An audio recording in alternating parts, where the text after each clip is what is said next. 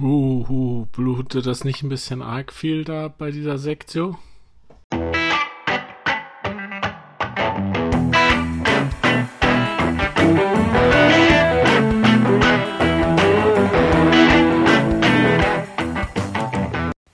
Hallo und herzlich willkommen zu einer neuen Folge des Kochbuchs Anästhesie, der Podcast von Anästhesisten für Anästhesisten und welche, die es noch werden wollen.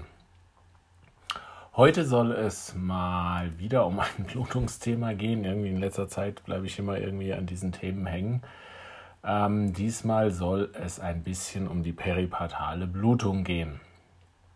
Nicht wild, nicht viel, aber ist ein Thema, was sicherlich sehr spannend ist, wenn man nachts die Sektion macht und dann irgendwie da steht und es blutet wie Hulle. Ähm, was gibt es da zu sagen? Ich denke, vorneweg äh, Sachen, die eigentlich klar sind. Eigentlich, ne? Ähm, manchmal sind so Sektos ja doch ein bisschen irgendwie, ähm, wie soll ich sagen, da wird sehr viel gedrängelt und äh, das wird jetzt schnell gemacht und, und frag nicht so blöd, sondern mach. Also strukturierte Gerinnungsanamnese, auf jeden Fall ein sehr wichtiges Thema. Ähm, nicht nur für eure Spinale, sondern auch natürlich für das operative Geschehen später. Dann, trotz all der Hektik, sollte ein Basislabor da sein. Ähm, Quick, PTT, Fibrinogen, Thrombozyten, HB, solche Geschichten ähm, sollten äh, da sein. Und äh, man trotz all dieser tollen Sachen, über die ich jetzt noch gleich reden werde, denkt auch bitte an die Sachen, die normalerweise für die Gerinnung so sinnvoll sind. Ne? Normothermie, Normokalzämie und ein normaler pH. Gut, was äh, ist, äh, was gibt es jetzt so spezielle Sachen bei, ähm, bei, der, bei der peripartalen Blutung? Da geht es ja meistens um diese 4T, äh, Tone, Tissue, Trauma und Thrombin. Tonusverlust, Atonie, ähm, der äh, geht es darum, haben die Patientinnen noch irgendwelche Tokolytika an Bord oder auch ist der MAC von uns ein bisschen zu hoch, über 0,5 bis 1.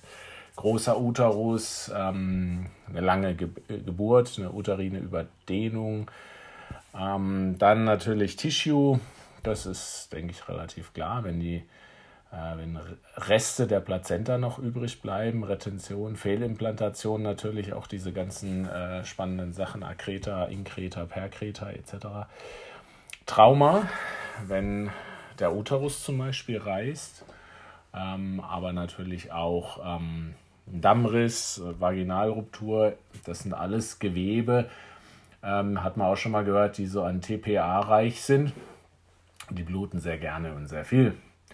Und das letzte Thrombin, Schrägstrich im Endeffekt Koagulopathien, da gibt es so nette, spannende Sachen wie eine Dick ähm, oder aber auch ein Help. Ähm, und natürlich, klar, jegliche vorbestehende und erworbene Gerinnungsstörungen. Ich meine, manchmal weiß das die Schwangere nicht, oft wissen sie es, guckt auch immer in den Mutterpass rein, wenn ihr die Finger dran kriegt. Ähm, aber naja. Ähm, was macht man da so Schönes außerhalb der normalen Gerinnungssache? Es gibt diese ganzen tollen Uterotonika.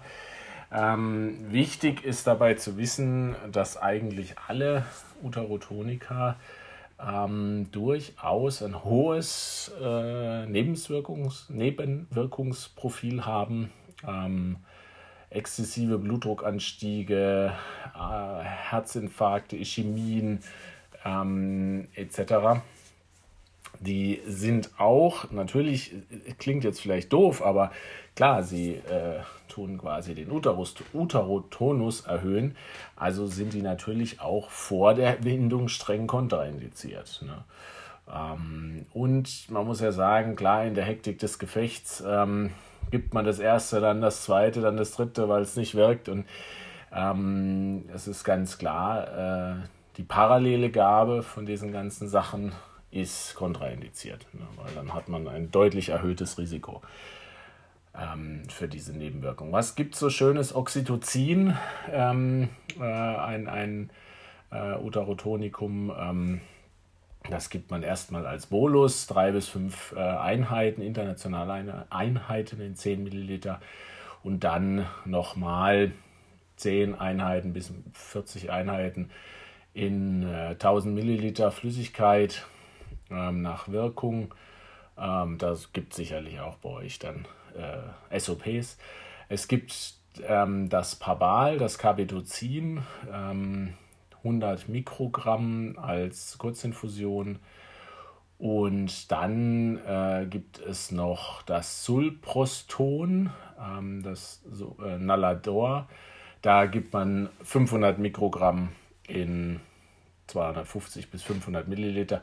Alles langsam, diese Infusion. Wie gesagt, natürlich ähm, aus Gründen der ganzen Blutdruckanstiege etc. Ja, diesmal kurz und knapp. Ähm, ein bisschen Rekapitulation, peripatale Blutung.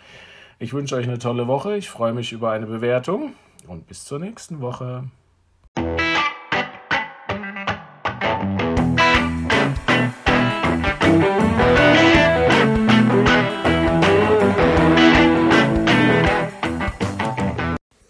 Wir wenden hier bei diesem Podcast größte Sorgfalt an, um korrekte Informationen rund um die Anästhesie zu geben. Dieser Podcast ist nur an medizinisches Fachpersonal gerichtet. Allerdings sind wir nicht immun vor Fehlern und übernehmen keine Gewähr für den Inhalt des Podcasts und dessen klinische Anwendung. Jeder ist für sein Handeln selber verantwortlich und wir empfehlen diesen Podcast nicht als einzige Grundlage für die Behandlung von Patienten zu verwenden.